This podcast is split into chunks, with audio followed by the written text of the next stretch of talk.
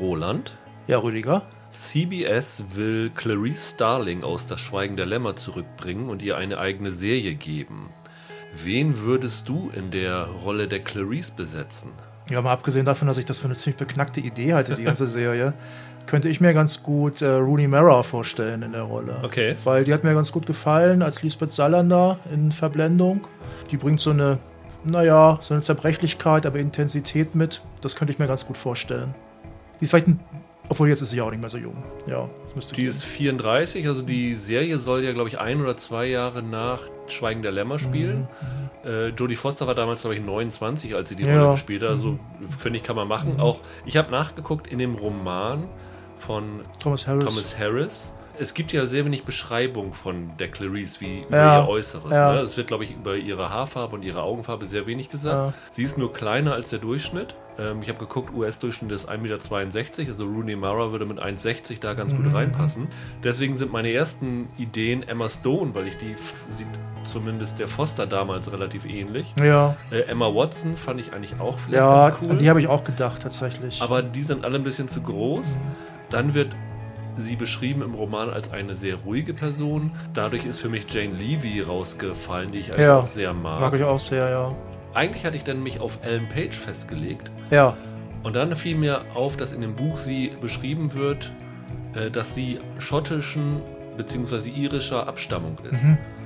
Und dann bin ich auf Sarah Bolger gestoßen. Ich weiß nicht, ob die dir noch was sagt. Die ja. hat damals in, in America ja. eine der kleinen ja. äh, Töchter gespielt. Und äh, die ist 1,59, geboren in Dublin, wird 29 jetzt gerade, passt vom Alter. Mhm. Und ich finde die ziemlich super als Schauspielerin. Die war auch in Counterpart die Tochter von J.K. Simmons. Ah, okay. Und ist jetzt in Mayans MC. Und dadurch, dass die eine gute Schauspielerin ist, mhm. von der Beschreibung her passt und ich finde auch nicht zu bekannt für diese Rolle ist, weil ich glaube, für so eine Serie wäre es vielleicht nicht ganz gut, den großen Namen zu Ja, das stimmt. Finde ich das eigentlich eine ganz coole Besetzung. Das stimmt, das stimmt. Ich glaube übrigens, Ellen Page war, war die nicht vorgesehen von äh, Brian Fuller bei Hannibal? Das kann sein. Brian Fuller wollte ja irgendwie in der sechsten oder siebten Staffel ja. von Hannibal, falls es dazu gekommen wäre, Clarice Starling ein, mhm. einführen. Also wahrscheinlich wäre es sogar besser, sie würden Hannibal wiederbeleben, ja. statt ja. eine Clarice Starling-Serie zu machen mhm. auf dem Seniorensender CBS. Also das mhm. ist schon, mhm. schon sehr komisch.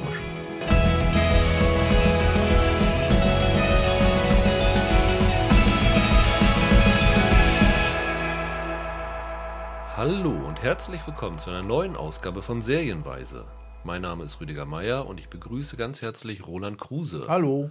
Wir wollen heute, wie angekündigt, über eine unserer, ja, kann man sagen, Lieblingsserien des letzten Jahres reden, die auch am Anfang des Jahres kam und lange Zeit auf unserer beider Top 5 Listen war. Ne? Ja, Sex Education. Im Halbjahr noch, ja. Im Halbjahr noch. Mhm am Ende des Jahres ist sie dann knapp rausgefallen. Bei dir, bei dir auch, ne? Bei, bei mir, mir, auch bei, knapp. Bei mir war sie Platz 11. 11 oder 12, ja. ja. bei mir auch.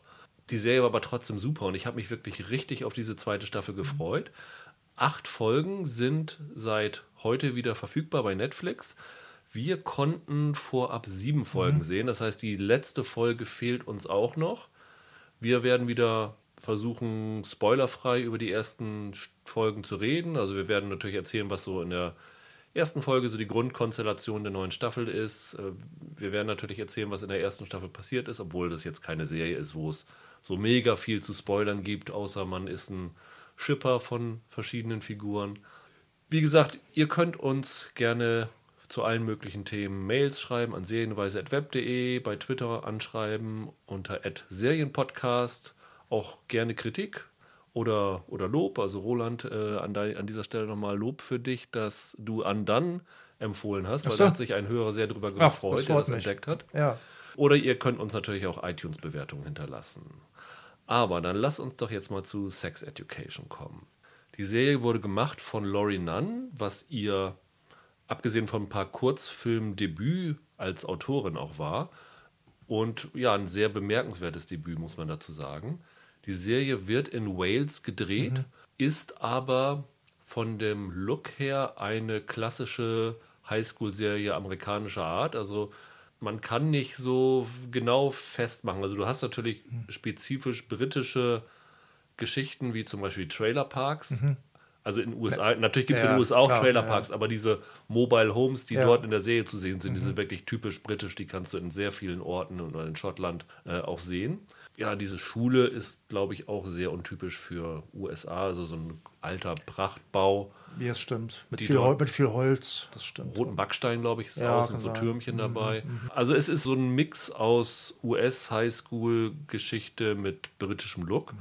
Und das hat, glaube ich, auch so ein bisschen den Reiz der ersten Staffel Mhm. ausgemacht. Ja, vielleicht können wir mal erzählen, was uns an der ersten Staffel so gefallen hat. Also mir hatte damals sehr gefallen, dass diese Serie erfrischend über Sex geredet hat, auf eine Art, wo es weder Sex als mögliches Skandaleffekt, also sie hatten natürlich in der ersten Folge, glaube ich, dann einen äh, nackten Penis zu sehen und sowas alles, aber es wurde nie um des Sexwillens drüber geredet, sondern es ging immer um tiefere Geschichte. Also die haben die Sex ja, fast schon als Metapher, aber auch so als Thema genutzt, um über typische Teenager-Probleme zu reden und gleichzeitig auch so ein bisschen anzuprangern, dass gerade in Großbritannien und auch in den USA die Aufklärung in der Schule fast non-existent ist. Gerade in den USA ist es ja so, dass aus religiösen Gründen sowas teilweise gar nicht geduldet wird, das zu machen.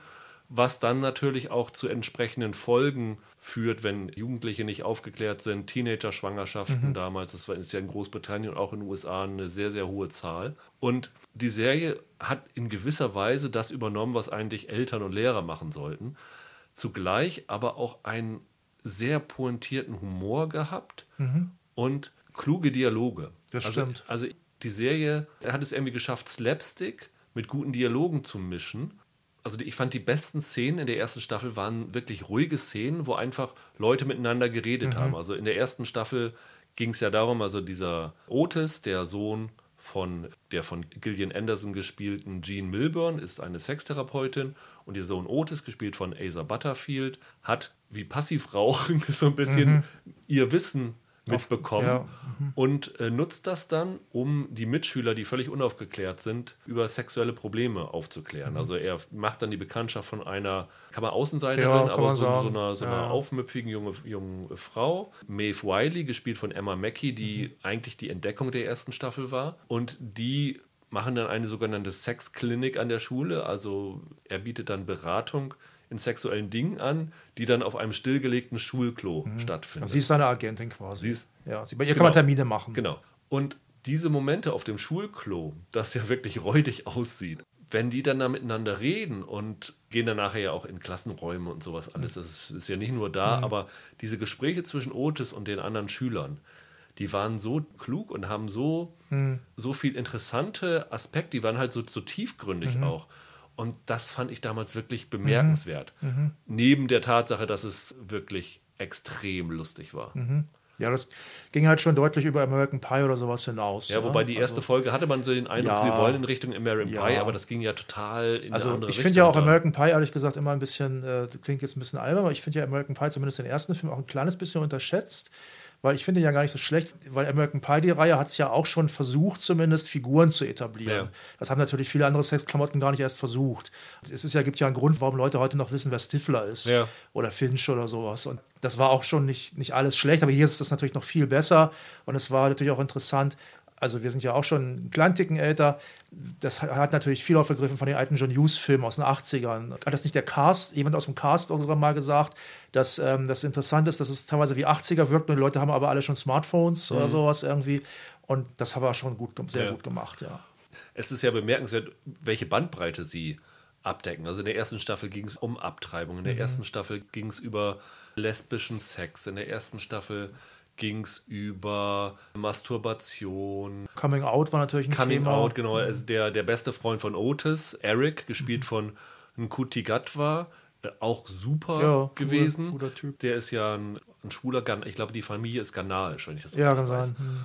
Und dessen Geschichte wird ja auch sehr toll Mhm. erzählt. Und wenn die Serie halt über solche Themen redet, du merkst in vielen Stoffen, die auch für Teenager gedacht sind, dass es den Autoren oder den Schauspielern selber unangenehm ist, über dieses Thema zu reden, in der Art, wie diese Dialoge Mhm. geschrieben sind. Und hier wurde es in der ersten Staffel sehr, sehr sachlich alles thematisiert.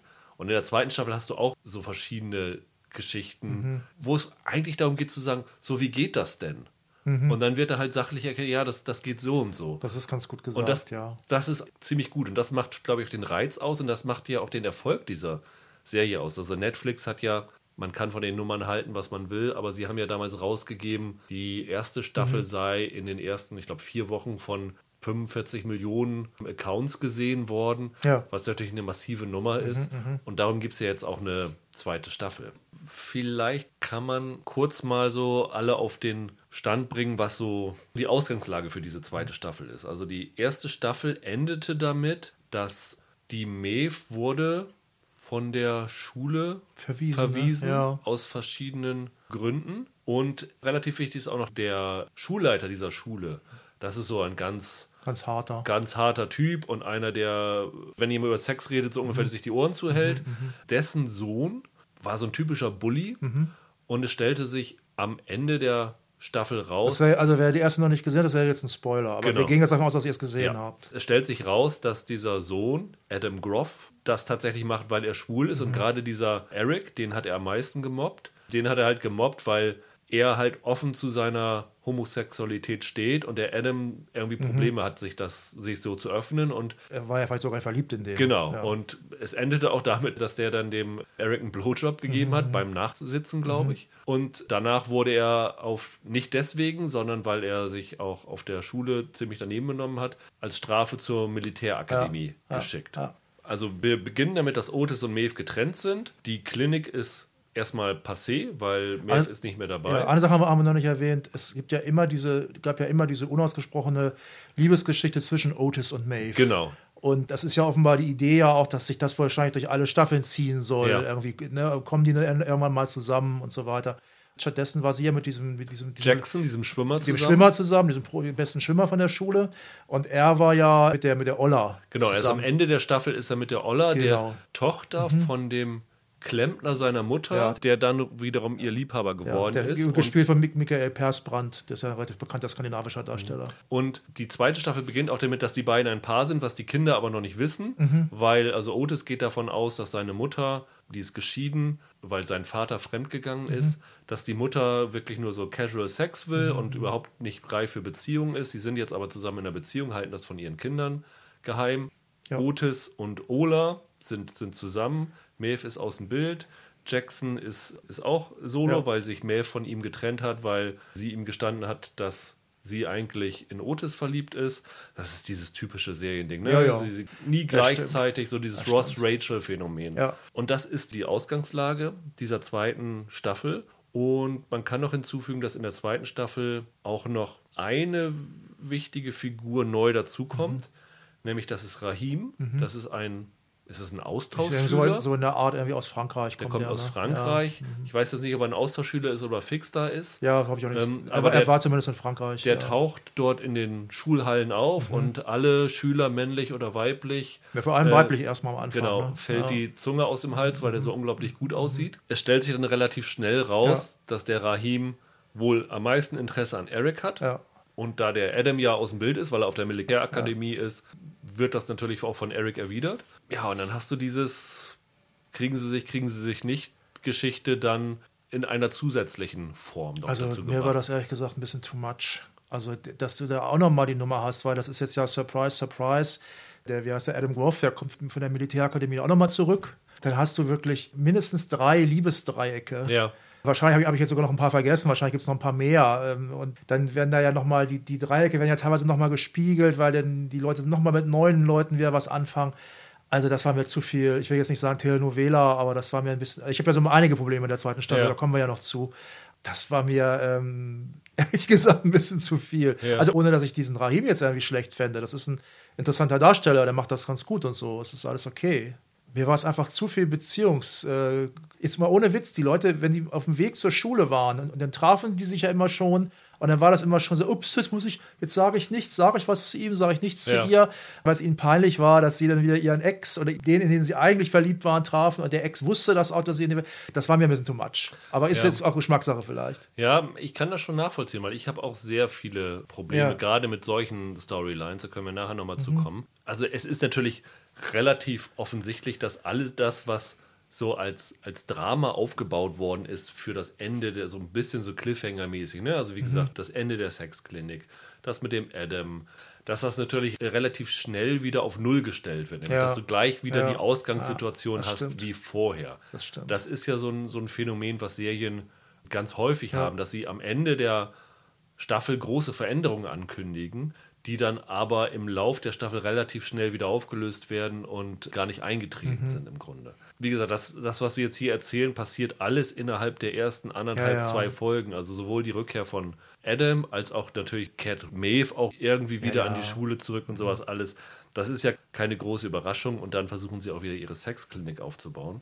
Ich muss aber auch sagen, die erste Folge fand ich herausragend lustig. Die Echt? fand ich super lustig. Fandst du den Anfang nicht? Also Ich fand den Anfang super. Der Anfang ist für mich, das ist für mich wie American Pie. Ja, aber das Aber im war, schlechten Sinne. Ja, aber das war so wie in der ersten Folge. Da ging es ja auch so ein bisschen chaotisch Ah. und sexuell. Und ich, ich habe da wirklich doll drüber gelacht. Also ist wirklich die erste ähm, fünf Minuten Ja, der ja. Staffel, dass die dann sich nach den Ferien Mhm. wiedersehen, an die Schule gehen. Die Ola ist mittlerweile auch Schülerin an der Schule. Also sie kommt dann, sie war ja vorher immer so ein Mhm. Stimmt, bisschen sie ist außen neu. vor. Sie ist Stimmt. neu jetzt auf dieser Schule und Otis will ihr zeigen, wie es an dieser Schule abgeht. Mhm. Und in dem Flur kommen ihnen erstmal panische Leute entgegen und es geht darum, dass mehrere Ja. Schüler Chlamydien haben und weil die so unaufgeklärt sind, äh, laufen die da panisch rum. Oh Gott, oh Gott, sie stecken mich an. Und Ja, ja. irgend so ein anderer Schüler nutzt das aus, indem er so Atemschutzmasken verteilt, obwohl es ja nun nicht durch die Luft übertragbar ist.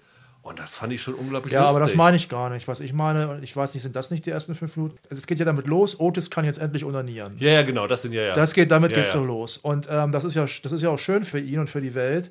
Nur der Otis wird uns ja nun als intelligenter junger Mann vorgestellt. Dann ist, ist das ein Typ, der sich wirklich in jedem Public Space da plötzlich einen runterholen muss und was dann irgendwann zu irgendwelchen äh, derben Spermawitzen führt. Und da habe ich gesagt, Ey, Alter, das ist für mich wie American Pie. Das, Ja, ist, nicht, das- das, ist echt nicht besser. Also die Stelle jetzt Ja, ja. konkret. Das mit den Chlamydien ist schon wieder ein bisschen besser. Das fand ich sehr Also das, lustig. ist, das ist teilweise auch ziemlich lustig, ja. Aber diese, diesen Auftakt, da habe ich echt gedacht, nee, das habt ihr nicht, das ist nicht gut. Das ist mir, Naja, zu, das ist mir zu, zu doof. wenn man die Serie ganz aufmerksam guckt, Mhm. ist es ja immer so, dass es im Grunde genommen in dieser Serie auch sowas wie ein Cold Open geht. Also den Ja. Begriff haben wir ja schon öfter hier benutzt, also wer es noch nicht kennt. Cold Open sind diese kurzen Sequenzen, fast schon wie Sketche, die benutzt werden, bevor die Handlung Mhm. einer Folge eigentlich losgeht. Also bei Brooklyn Nine-Nine wird ein Sketch vorher Ja. Wir hatten beim Marvelous Mrs. Maisel darüber gesprochen, dass es vor der Titelsequenz immer so eine musicalhafte Inszenierung gibt. Ist das früher nicht wirklich Pre-Title-Sequence? Also es- sowas gibt es ja im Grunde schon, da sind die etwas länger dann. Sowas gibt es ja bei James Bond zum Beispiel. Ja. Macht das seit, glaube ich, jeher oder seit, spätestens seit dem zweiten, dass am Anfang irgendwie schon mal ein bisschen was gemacht wird, was oft mit der eigentlichen Handlung gar nichts zu tun Ja. hat. Und dann kommt, der, kommt die Titelsequenz und das ist im Grunde hier jetzt bei diesen Serien so, so ähnlich. Genau. Ne? Ja. Und hier hat es meistens was mit der Handlung zu tun, aber Mhm. in diesen Sequenzen und die enden dann immer damit, dass Sex Education irgendwie Ja. in großen Lettern Ja. in diversen Variationen in, ins Bild eingeblendet Ja. werden. Aber diese Sequenzen vor dem Titel sind eigentlich immer die Szenen, wo man wirklich den Titel Sex-Comedy für benutzen kann, weil dort sexuelle Sequenzen gezeigt werden, die irgendwie auch auf Lacher getrimmt sind. Und das war in der ersten Staffel auch schon so. Das passt zu dem Charakter der Serie. Ja, da wird ja auch das die, sexuelle die Staffel so anzufangen. Klar, da wird ja auch das sexuelle Problem von den beiden eingeführt. Ja. Aber diese Nummer mit Otis da, mit seiner Unaniererei, das, das fand ich einfach doof teilweise. Ja, aber es greift ja die Ausgangslage der Serie Ja, auf. ja weil, schlecht, schlecht. Ja, weil er ja am Anfang der Serie halt das, er kann ja halt nicht mal masturbieren, das Ja. ist so sein Problem. Ja. Also der Otis ist zwar sexuell weiter, also nicht sexuell weiter, ist sexuell schon. aufgeklärter Ja, als ja. die anderen Schüler, ja, aber hat halt selber auch jede Menge Probleme. Das stimmt. Nicht nur sexuell, sondern auch Das emotional. Das alles. stimmt. Von daher fand ich das ehrlich gesagt gar nicht so schlimm. Ich hatte dann nachher im Verlauf der Staffel viel mehr Probleme mit anderen Dingen. Lass uns mal die Kritik zur Sag Staffel du, sag du, sag du mal. Ich hatte die ersten drei Folgen schon vor ein paar Wochen gesehen Ja.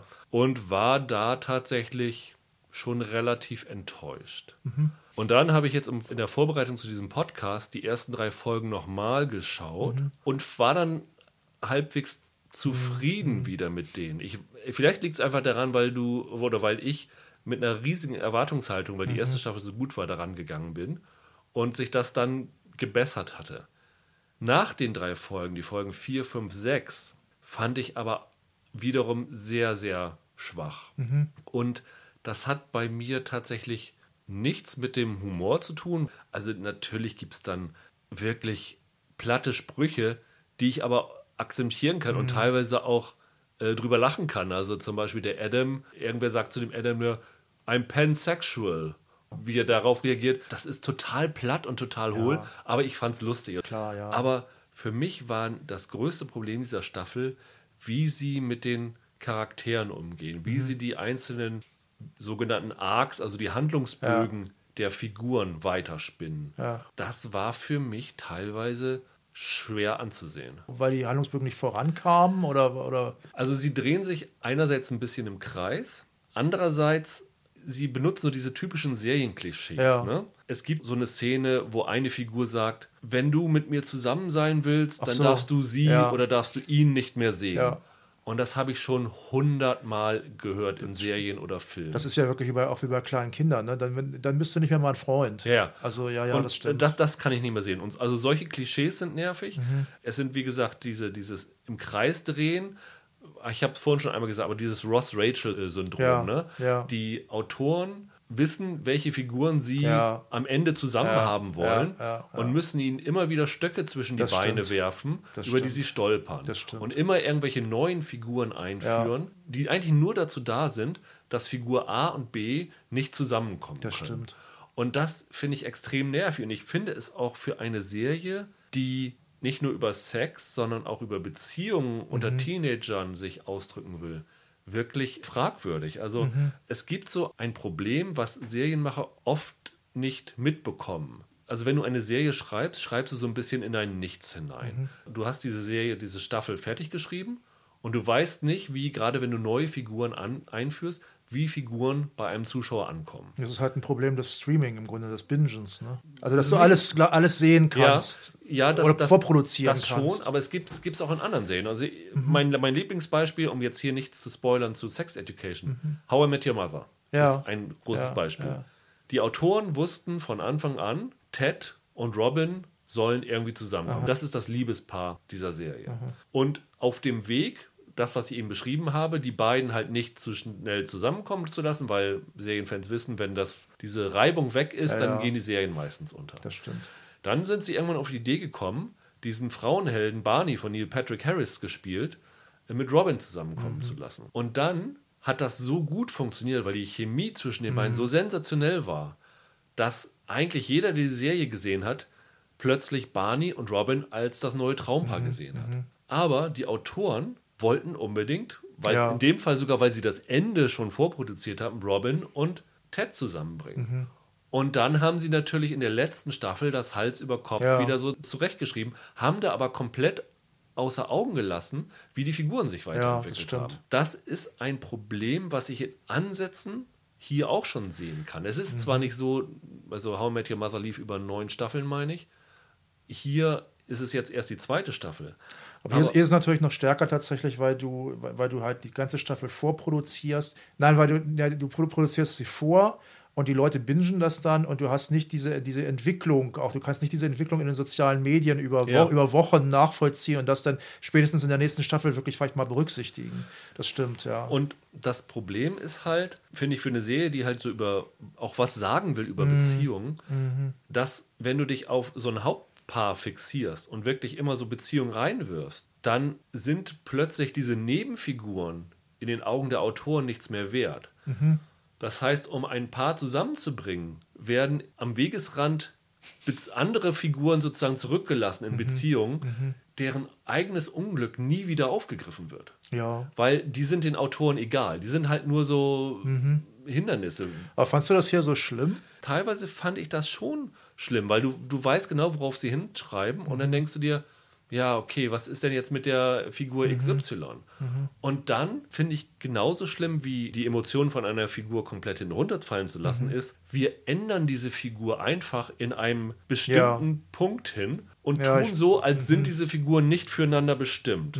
Und damit müssen wir nichts erklären, was mit dieser Ich Figur passiert. genau, weil wir, wir schreiben dir Ja. einfach raus. Und ich finde, sowas ist halt kein organisches Schreiben. Sie suchen einfach einen Weg, um eine Figur aus dem Weg zu haben. Also du kannst es vergleichen damit, wenn du bei einer Superhelden-Serie sagen würdest, ja, und der hat übrigens auch noch diese Superkraft. Ja, genau. Und hier ist es natürlich keine Superkraft, sondern zum Beispiel, was weiß ich, nur als Beispiel eine sexuelle Vorliebe, die von der man vorher gar nichts wusste. Und das ist natürlich ein Problem, das stimmt, ja. Es ist, wird dann im Laufe der Staffel, also relativ früh, wird auch noch eine weitere Figur eingeführt, nämlich in dem Trailerpark, Mhm. in dem die Maeve wohnt. Dort zieht nebenan ein querschnittsgelähmter Junge und Ja. dessen Bruder ist es, glaube ich. Ich ein. meine, ja, ja. hm. Und der wird da auch eingebunden. Ich finde diese Figur sogar Ja, sehr gut. Der, ist, der Darsteller ist super. ich ja. fand, den, fand den echt klasse. Ich Ja. weiß leider nicht, ob Ich der nicht. selber querschnittsgelähmt ist. Das weiß ich auch nicht, Aber nee. ich hatte so das Gefühl, dass sie diesen. Fehler nicht Mhm. gemacht haben, dass sie einfach dann Schauspieler in den Rollstuhl setzen. Sie benutzen diese Figur innerhalb der Serie sogar ganz gut. Mhm. Aber natürlich entwickelt der auch, äh, ist eins zu eins zusammenzusehen. Das ist der Nachbar von Maeve. Natürlich ja. findet der Maeve dann auch toll. Ja, ja. So, ich habe keine Ahnung, wie diese Beziehung Mhm. ausgeht. Das kann man schon mal dazu sagen in dieser Staffel. Also deswegen kann ich jetzt wirklich ein bisschen ins, ins Blaue spekulieren. Ich weiß nicht, ob der mit Maeve zusammenkommt, ob der von Maeve verstoßen wird, wie auch immer. Also du redest jetzt von der zweiten Staffel noch, von der, Von dieser- von der, von dieser achten, zweiten Von der Staffel. achten Folge, die wir noch nicht gesehen Genau, haben. ich, Ja, ich habe da, ja, ich hab da ja, keine ja, Ahnung ja, von, ja, aber ja. ich habe halt das Gefühl, dass der auch auf lange Sicht, keine Ahnung, auch in der dritten Staffel Mhm. Ja. oder vierten Staffel, halt als eines dieser Hindernisse Ja, das benutzt werden auch so, soll. da hast du wahrscheinlich Und recht, ja. Ich finde es halt interessant, wenn man eine Geschichte erzählt über Sexualität aus der Perspektive eines Querschnittsgelähmten und so. Das finde Mhm. ich ein, ein super Thema. Aber sowas kann man auch mit einer Hauptfigur erzählen. Klar. Und muss nicht dafür irgendwie so ein Fillermaterial Mhm. mit so einer Nebenfigur, weil ich das für was anderes brauche, einnutzen. Und das fand ich im Laufe dieser Staffel ein bisschen schade. Also ich hatte das sehr oft das Gefühl, dass du hier die Rädchen der Autoren Ja, ja, im Hintergrund drehen Fall. siehst. Und das war, das war mein Hauptproblem mit Auf dieser jeden zweiten Fall. Staffel. Ja, ja, das stimmt. Hattest du nicht auch das Gefühl, dass in der ersten Staffel die sexuellen Probleme, mit denen die Leute dann an Otis herantraten, ein bisschen realistischer waren als hier? Also ich will gar nicht sagen realistisch, diese Probleme, die die Leute hier teilweise haben, die gibt es ja, weil man erfährt ja auch teilweise die Fachwörter dafür dann sogar. Ja. Ich habe zum Beispiel vorher noch nie von dem Wort Ghost Fetish gehört. Offenbar gibt es das. Also Ghost Fetish ist, wenn man, ich wusste es vorher wirklich nicht, aber offenbar gibt es das, wenn Leute Lust darauf haben, mit, quasi mit einem Geist zu schlafen. Ja. Und diesen Geist muss dann der Partner darstellen. Und Demi Moore und Patrick Swayze. ja, genau. Vielleicht kommt es wirklich daher, kann sein. Ich fand diverse Probleme hier so, so ein ganz kleines bisschen zu exotisch. Das war in der ersten, wenn da irgendwie ein Mädchen, weiß ich nicht, unter Vaginismus litt oder so, das fand ich irgendwie relativ realistisch, solche Ja. Sachen.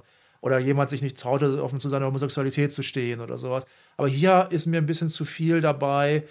Ich finde auch diese, also obwohl ich die beiden Darsteller dieses Paares niedlich, ist, ist ein blödes Wort, aber ich finde die beide niedlich, also auch den Mann, aber die ein Problem mit Dirty Talk haben. Ja, ja. Das war mir auch ein bisschen zu albern. Es geht, es ist okay. Ich mag die beiden, ich finde die Ja. sympathisch und, und, und süß, dieses Paar. Das- Das war mir auch ein bisschen zu affig irgendwie. ja.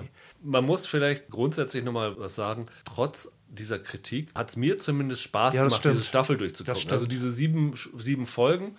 Und das waren wieder alles keine kurzen Folgen. Nee. Teilweise, also zwischen 45 und 60 Minuten Ja. waren alle. Die Zeit verging wie im Fluge. Stimmt. Also ich bin wirklich unfassbar gern mit Otis, Eric und Maeve zusammen. Ich, ich finde, das sind total gut gezeichnete Figuren, die super Darsteller sind. Also durch die Bank weg sind das alles für mich große Stars. Und ich genieße das, man kann das gut nebenbei gucken, man hat da wirklich seinen Spaß daran. Aber dieses über den Spaß hinausgehende, diese Ja. tieferen Analysen und Betrachtungen, was halt die erste Staffel zu nicht einer guten Serie, zu einer, sondern zu einer sehr, sehr guten Serie gemacht hat, das fällt für mich hier in der zweiten Staffel ein bisschen hinten runter. Und deswegen ist so die Euphorie, die ich bei der ersten Staffel empfunden habe, bei der zweiten jetzt nicht mehr so groß. Also ich habe es auch sehr gerne geguckt, erstaunlicherweise, obwohl ich von Anfang an merkte, das und das und das gefällt mir nicht, aber man, man kann es wirklich sehr gut gucken. Ich habe es auch an zwei Abenden jetzt gebinged, die sieben Folgen. Was auch unter anderem daran liegt, dass zum Beispiel die Auftritte von, von der Anderson, die sind immer super. Die Jane Anderson da als, als Mutter ist, finde ich, klasse, weil sie nochmal eine ganz, ja, wie, wie, wie sie spricht und so weiter. Man merkt bei ihr ja auch, ja, Otis hat zwar eine Menge aufgeschnappt, sie hat aber wirklich mehr Lebenserfahrung. Ja. Und das wissen die Kids dann da auch zu schätzen. Und aber was du meintest mit äh, schwierige Themen, also da habe ich zum Beispiel auch ein ganz schönes Problem mit. Es gibt ja diese Geschichte mit der Amy, der sehr netten, aber äh, naja, ganz, ganz, ganz, ganz kleines bisschen unterbelichteten Freundin von der, von der Maeve. Ja. Super nette Figur. Es gibt dann eine Folge, wo sie halt in den Bus steigt und dann passiert da was. Da wird sie halt auf eine e extrem äh, heftige Art sexuell belästigt, ja. sagen wir mal so. Ja. Das ist fast schon, fast schon zu zahm ausgedrückt. Dann fand ich das so seltsam. Also erst geht die Serie damit noch ganz gut um. Da mischt sich dann auch so ein bisschen Humor mit irgendwie rein, ja. also peinlicher Humor teilweise. Das ist, fand ich aber alles in Ordnung.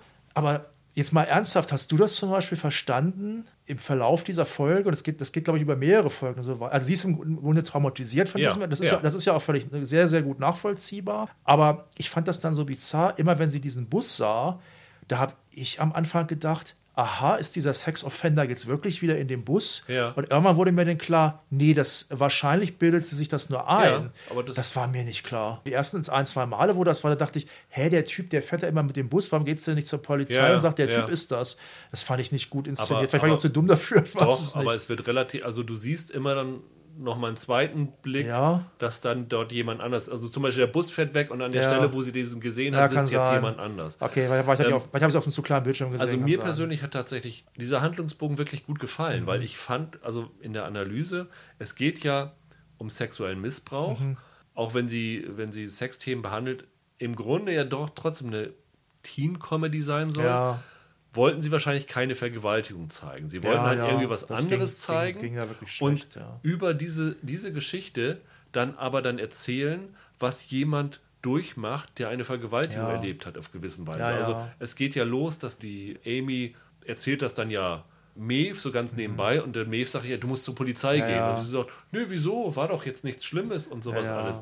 Und dann stellt sich halt dieses Trauma bei ihr erst so ein bisschen später, so zeitversetzt. Das fand ich auch alles okay. Und das fand ich eigentlich sehr, sehr klug gelöst, das Ganze. Also es hatte mir wirklich gut gefallen. Aber da passiert ja viel zu wenig über mehrere ja, Folgen. Ja, das, das stimmt. Also, also, vielleicht bin ich da jetzt auch so ein bisschen von, äh, wir, also wir haben ja vor kurzem sehr lange drüber geredet, vielleicht bin ich von Unbelievable bin ich ja. jetzt auch so ein bisschen vorgeprägt. Und so, ich hab, na, natürlich erwarte ich jetzt nicht so eine Herangehensweise hier in dieser Breite, aber das war mir ein bisschen zu wenig irgendwie. Also äh, umgekehrt muss ich dazu sagen, also diese Geschichte mit der Amy, die zieht sich dann ja über mehrere Folgen. Ja. Das fand ich ganz okay und vielleicht sogar ein bisschen besser als in der, als in der ersten Staffel, dass diese sexuellen Probleme der Leute, die spielen dann bei fast allen über mehrere Folgen nochmal eine Rolle und ja. sind ein bisschen besser in diese, sind ein bisschen besser in die Handlung eingebunden, weil das, das war manchmal, nicht immer, aber manchmal so in der ersten Staffel, was ich da nicht so schlimm fand, aber es fiel schon auf, dass manchmal war das sexuelle Problem so ein bisschen wie das Monster of the Week ja. bei Akte X. Ja. Das war dann gelöst offenbar und dann war es am Ende der Folge war es dann in Ordnung. Und das ist hier ein bisschen anders, das ist eigentlich ganz okay. Ich fand auch, dass diese Geschichte von der Amy ein bisschen zu kurz kommt mhm. teilweise. Mhm. Also sie verlieren es dann teilweise eine ganze Folge ja, aus den ja. Augen, teilweise ja, wird es dann wirklich nur ganz kurz mal angerissen.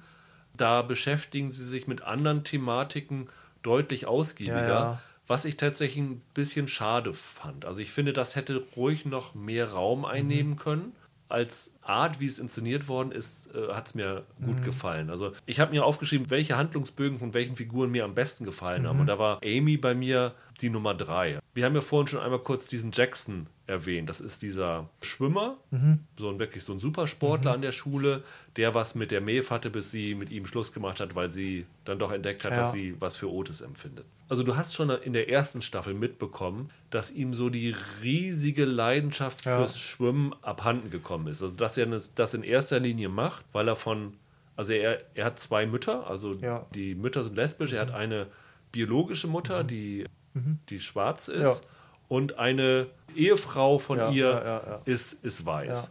Und die war früher selber Schwimmerin mhm. und hat es, glaube ich, nicht ganz nach oben geschafft. Und er hat so ein bisschen das Gefühl, dass sie durch ihn mhm. das erleben will, was ihr vergönnt geblieben ist. Also dieses typische Sportler-Eltern-Problem. Du hast, wie gesagt, schon mitgekriegt, dass er da nicht so recht Lust drauf hatte und das setzt sich hier in dieser zweiten Staffel fort.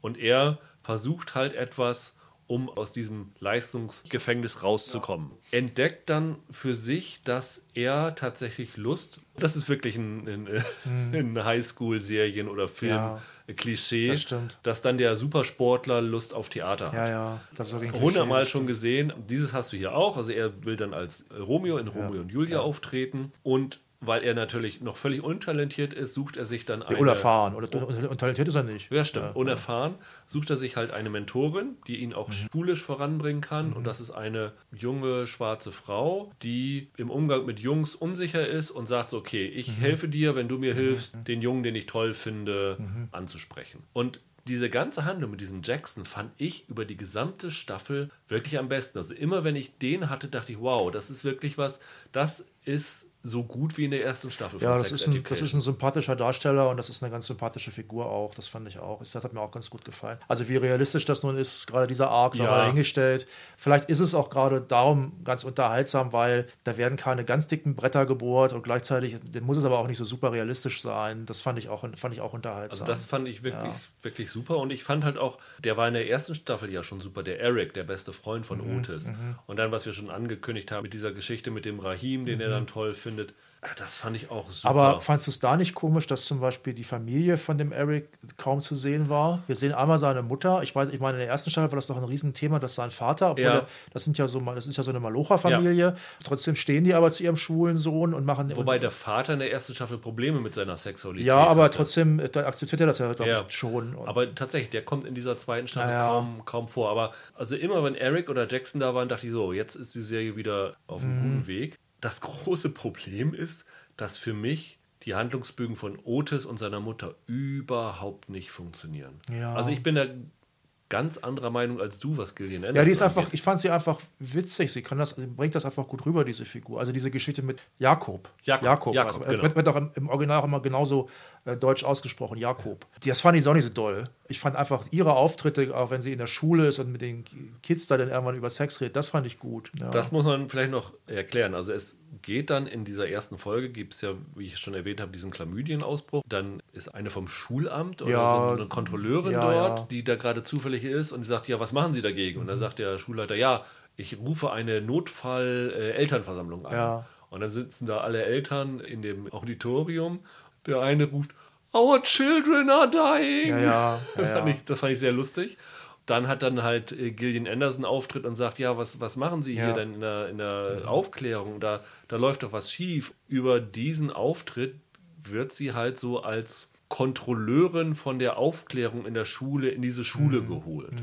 Was dazu führt, dass sie ständig in dieser Schule ist und dort auch so, ja, wie eine Konkurrenz für Otis ist, Ja. weil Otis nimmt ja Geld dafür, dass er die Leute Ja. aufklärt und seine Mutter sitzt da jetzt und will den Schülern, eigentlich will sie nur das Curriculum auf den neuesten Stand bringen, Ja. aber die Schüler kommen dann zu ihr mit den Problemen. Ja. Ich glaube, es ist nicht so, dass sie das quasi sammelt, um daraus dann das Curriculum zu entwickeln. Ja. Ich glaube, so ist es. Ne? das war für mich ein Riesenproblem, weil diese Mhm. erste Staffel hat davon gelebt, dass Gillian Anderson und Asa Butterfield eigentlich nur im häuslichen Leben was miteinander zu tun Mhm. hatten. Und jetzt holen sie die Jean, also die von Gillian Anderson Ja. Mhm. gespielte Therapeutin, an die Schule. Und wer den Machern gesagt hat, dass Gillian Anderson die Hauptattraktion der Serie ist, der gehört gefeuert. Och, das würde ich nicht. So weit würde ich nicht gehen. Ich finde die prima. so gut sie ist, für mich hat sie dieses gesamte Gleichgewicht der Serie komplett aus dem Rahmen geworfen. Also, die haben eigentlich vergessen, so hatte ich das Gefühl, dass Sex Education eine Teenager-Serie ist.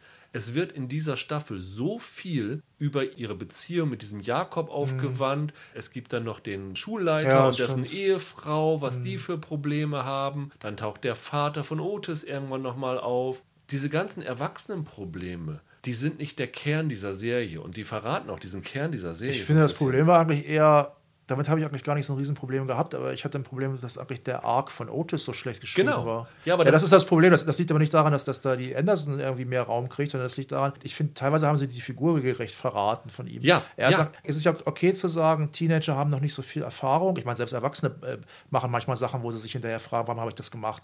Aber bei Teenagern ist es natürlich noch häufiger, weil sie nicht so viel Lebenserfahrung haben. Aber wie er sich teilweise benimmt, er wird ja, wie gesagt, als relativ intelligenter Typ immer äh, Ja. dargestellt. Da denkt man dann, Alter, was bist denn du für ein Supertrottel? Das, also so, so dämlich benimmt sich keine andere Figur in der Serie. Das finde ich komisch. Aber das ist halt das Problem. Dadurch, dass sie ihm diese Konkurrenzsituation in der Schule mit Mhm. seiner Mutter aufbringen, findet diese Sexklinik, die ja Ja, ja. der titelgebende Das Sinn stimmt. dieser Serie ist, diese Sex Education von Otis, überhaupt nicht mehr statt. Und das waren in der ersten Staffel mit die besten Momente. Also, Mhm. wenn ich die Folgen, die wir gesehen haben, zusammenzähle, gab es vielleicht drei oder vier Beratungsgespräche für von dem Ja, Otis. ja, ja. Und wenn das weg ist, ist er halt ein generischer Teenager. Und das ist ein Mhm. Das stimmt. Riesenproblem für die Serie. Das stimmt schon. Und deswegen, im Nachhinein hätte ich gesagt, Leute, lasst Gillian Anderson nicht in die Schule kommen, lasst ihn das da weitermachen. Die hätten gar nicht so viel ändern müssen, aber diese beratenden Gespräche oder überhaupt diese Gespräche unter Teenagern, die waren so gut in der ersten Staffel.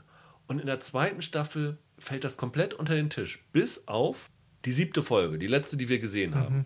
Dort gibt es eine Szene in einem Wald, ich beschreibe die nicht näher, Mhm. aber dort sitzen zwei auf einem Baumstamm in einem Wald und unterhalten sich. Die Szene war für mich perfekt. Mhm. Ja, so muss Sex schön. Education Das ist sein. ganz gut, ja. Und auch wie diese siebte Folge aufhört. Die siebte Folge ist so eine Art Breakfast Club Ja, Hommage. das stimmt. und Das habe ich auch gedacht, das auch, stimmt. Mhm. auch das funktionierte wieder gut. Und ich weiß nicht, gut, warum ja. sie das in den ersten sechs komplett vergessen Ja, haben. das dass stimmt. diese Serie sich wirklich über diese Gespräche auszeichnet. Also ich habe das Gefühl, dass sich viel zu viel, also wirklich viele, viele, viele Szenen drehen sich eigentlich um Otis Probleme, wie er mit seiner Freundin richtig fummeln kann. Ja. Das zieht sich endlos hin. Ja, ich fand den Otis arg. Die wusste, ich, ich hatte wirklich das Gefühl, sie wussten mit Otis nicht so wahnsinnig viel anzufangen. Der, Ja, aber das haben Staffel. sie sich sozusagen selber Ja. verbockt, indem sie ihm den Grund für sein Dasein in der Serie komplett rausgenommen haben. Und das ist, Mhm. Das stimmt schon. ist wirklich komplett überflüssig gewesen, dass sie das gemacht haben. Und Mhm. es ist, erschließt sich mir im Nachhinein dieser sieben Folgen überhaupt nicht, was die Beweggründe dafür Ja. gewesen sein sollen, außer zu sagen, Gillian Anderson haben wir hier. Die muss jetzt nicht mehr bei American Gods mitspielen. Die hat jetzt ein bisschen mehr Ja. Zeit. Lass uns der doch mehr Platz geben. Naja. Und das hätte für mich nicht sein müssen. Als Nebenfigur war die wirklich perfekt in dieser Serie. Diese auch sehr überdrehte Figur funktioniert halt auch nur in Dosen. Ja, ich fand die Dosen noch nicht so groß. Also ich fand es okay.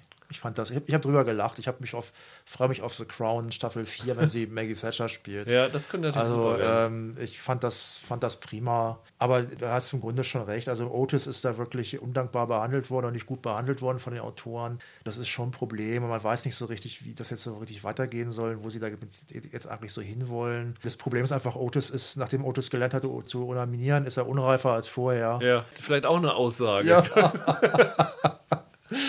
Das ist also, man, man, hat das Gefühl, dass das alte Ammenmärchen, das irgendwie zu viel Masturbation zu Hirnschwund irgendwie führt, dass das irgendwie möglicherweise doch stimmt, zumindest was Autoren angeht. Naja. Das war schade. Kannst du mal erzählen, ich habe ja mit der Ita O'Brien gesprochen, Mhm. die dort die Intimacy-Koordinatorin ist. Und da gibt es ja schon Szenen, die sind gerade so für Jüngere nicht ohne. Und ich hatte sie dann gefragt, ja, welche Szenen schwieriger sind Mhm. Ja. oder am schwierigsten für sie zu inszenieren Ja. sind.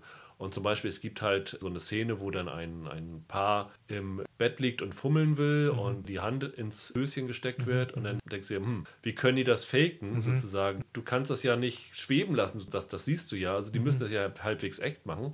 Und da hat sie gesagt, das ist alles so, ein- so ein Kamerawinkel.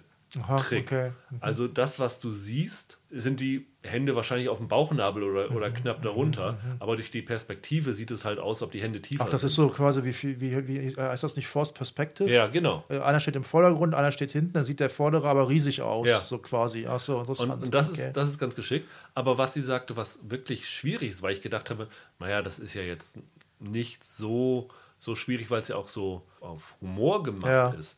Diese Masturbationssequenzen Okay. von Otis, Aha. das ist wohl nicht so leicht, weil sie sagen, sie müssten halt, dadurch, dass es nur eine Person ist, ist diese Person halt sehr viel verwundbarer theoretisch und man muss klar machen sozusagen, dass das, was dort abläuft, dass in diesen Szenen der Schauspieler wirklich nur was von seiner Rolle preisgibt Mhm. und nicht von sich selber. Du, du siehst ja, dass er da völlig übertriebene Grimassen macht ja, und sowas ja, alles. ja, ne? das stimmt. und das ist wohl auch sehr bewusst so gemacht, Aha. nicht nur, weil es lustig aussieht, wenn er irgendwie so sein Gesicht dabei verzieht, kurz bevor er seinen Orgasmus hat, sondern weil du dadurch auch so eine gewisse Distanz zum Schauspieler aufbaust. Und wenn das irgendwie so Okay. re halbwegs realistisch wäre, dann wäre dieser Schauspieler sozusagen Ah, verwundbarer okay. in solchen Okay. Szenen. Das fand ich äh, tatsächlich sehr interessant, wie sie mit solchen ja. Sachen umgehen. Also die machen sich schon schon Gedanken über die Thematik und wie das gut rübergebracht wird. Und wie gesagt, ich finde die Serie auch weiterhin unterhaltsam. Und ich bin mir ziemlich sicher, es wird eine dritte Staffel geben. Ja. Und ich werde die dritte Staffel auch wieder mit Vergnügen mir Ja, angucken. wobei, wenn die dritte wieder genauso ist wie die zweite, bin ich raus. Ja, ich hoffe ja, dass sie jetzt merken, also diese Fehler, die sie in der zweiten Staffel gemacht haben, sind meiner Meinung nach in einer dritten Staffel relativ leicht Ja, behebbar. das stimmt. Du musst nicht viel anders machen, du musst nur mit den Figurenentwicklungen ein bisschen sorgfältiger umgehen, Mhm. nicht so oberflächlich sein, Gillian Anderson ein bisschen in der Schule wieder rausnehmen und dann hast du wieder eine super unterhaltsame Serie, weil die, die Pfeiler sind immer noch da. Mhm. Ja, das stimmt. Es sind nur Risse im Bauwerk drin. Das stimmt. Das ist wahr. Das stimmt. Und das ist ein bisschen Ja, schade. also man kann das alles wieder hinkriegen in der Ja. Staffel. Ich bin gespannt. Also ich war ein bisschen enttäuscht. Enttäuscht ja. war ich definitiv auch. Also äh, ich bin mir sehr sicher, dass es dieses Jahr nicht für meine Top 10 reichen Nee, wird. das wird es bei mir definitiv auch nicht. Es ist jetzt eine vergnügliche Teenager-Serie und nicht mehr und nicht weniger. Es ist exzellent fotografiert, muss man mal oh ja, sagen. das muss man sagen. Optisch sieht Also, das toll aus. Das ist also, eine der, eine der am besten fotografierten Comedy-Serien überhaupt, würde ich behaupten. ja, also die machen sehr viele Zwischenschnitte mit so Drohnenaufnahmen. Ja, ne? Und das ist, wie gesagt, ja in Wales ähm, gefilmt worden und dann fliegt die Drohne so über Flüsse rüber und das Auto fährt neben dem Fluss ja, an einem Weg lang stimmt. oder über Berge und dann dieses Haus, in dem Ja, Jean und äh, Otis wohnen Ja. sollen. Dieses, ja, ist so ein Schweizer Haus, glaube ich, ist so ein bisschen Ja. so fachwerkmäßig aufgebaut, ist aber aus Holz, meine ich. Das sieht in jeder Perspektive fantastisch Mhm. ja, aus. ja, das stimmt. Also, das macht total Lust, äh, nach Wales zu fahren, was ich dieses Jahr auch äh, machen werde, dank Sex Education und dank Watchmen auch. Okay. Und äh, ich werde mal versuchen, dieses Haus da zu finden. Ja. Das sieht natürlich super aus. Und die haben, glaube ich, auch in der zweiten Staffel nochmal, was Budget angeht, ein bisschen was rauflegen können. Mhm. Also der Look ist echt toll. Also auch diese Militärakademie, wo Ja.